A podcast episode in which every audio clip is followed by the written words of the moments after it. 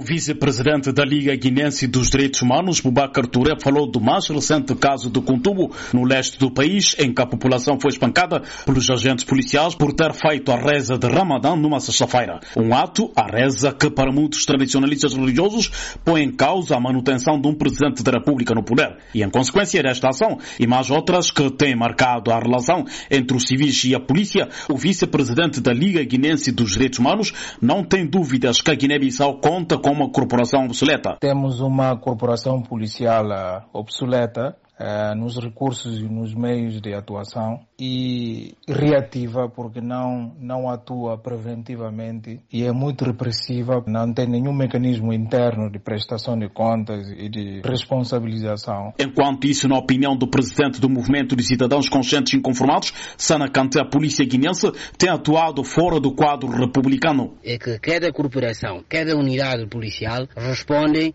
diretamente aos indivíduos e em defesa dos interesses particulares que não estão minimamente uh, tuteladas pela lei da Guiné. Segundo especialistas, o quadro da violência policial sobre os cidadãos agravou-se com a deterioração da situação política em que alguns políticos e jornalistas foram supostamente espancados pelos agentes ligados ao setor da segurança. No entender do vice-presidente da Liga Guinense dos Direitos Humanos, Boubacar Touré, é possível, contudo, inverter esta tendência, mas para isso, disse ele, tem que haver uma reforma na polícia guinense. Passa necessariamente no sentido de dotá-la de recursos humanos decentes qualificados e eh, criar mecanismos internos de controlo e de prestação de contas de forma a erradicar a enraizada cultura de corporativismo e impunidade. Sana Kanté, presidente do Movimento de Cidadãos Conscientes Inconformados, assegura por sua vez que a sociedade civil guinense deve ter uma consciência cívica sobre os seus poderes e direitos. É o povo que é mais ordena. É o povo o dono uh, do poder. Portanto, quando tem essa consciência, quando percebe que os que exercem a autoridade policial, o, o seu uso império,